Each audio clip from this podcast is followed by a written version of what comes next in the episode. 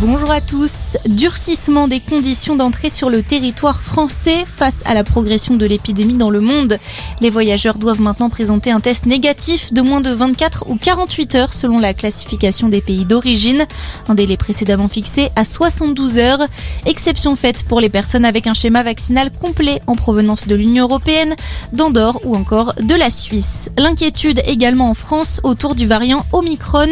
12 cas confirmés d'infection par la nouvelle souche ont été rapportés dans le pays.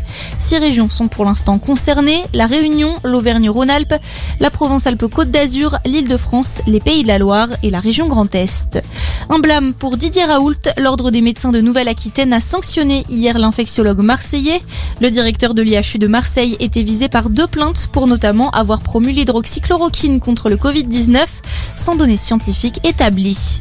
Une nouvelle enquête ouverte contre le président brésilien. Un juge du tribunal suprême fédéral a ordonné hier que la justice se penche sur de fausses déclarations de Jair Bolsonaro. Dans une vidéo diffusée sur les réseaux sociaux, il avait fait un lien entre le vaccin anti-Covid et la maladie du sida. Il s'agit de la sixième enquête ouverte à l'encontre du chef de l'État.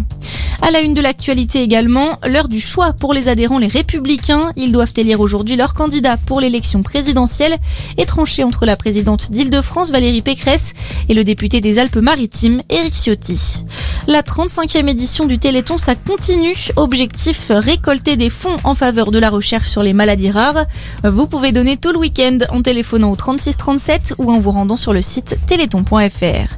Et puis en handball féminin, entrée réussie hier soir pour les Bleus en Coupe du Monde. L'équipe de France championne olympique s'est imposée 30 à 20 contre l'Angola. Prochain rendez-vous pour les Bleus dans ce mondial, ce sera demain contre la Slovénie. Coup d'envoi à 18h. Merci d'être avec nous. Très bonne journée à tous.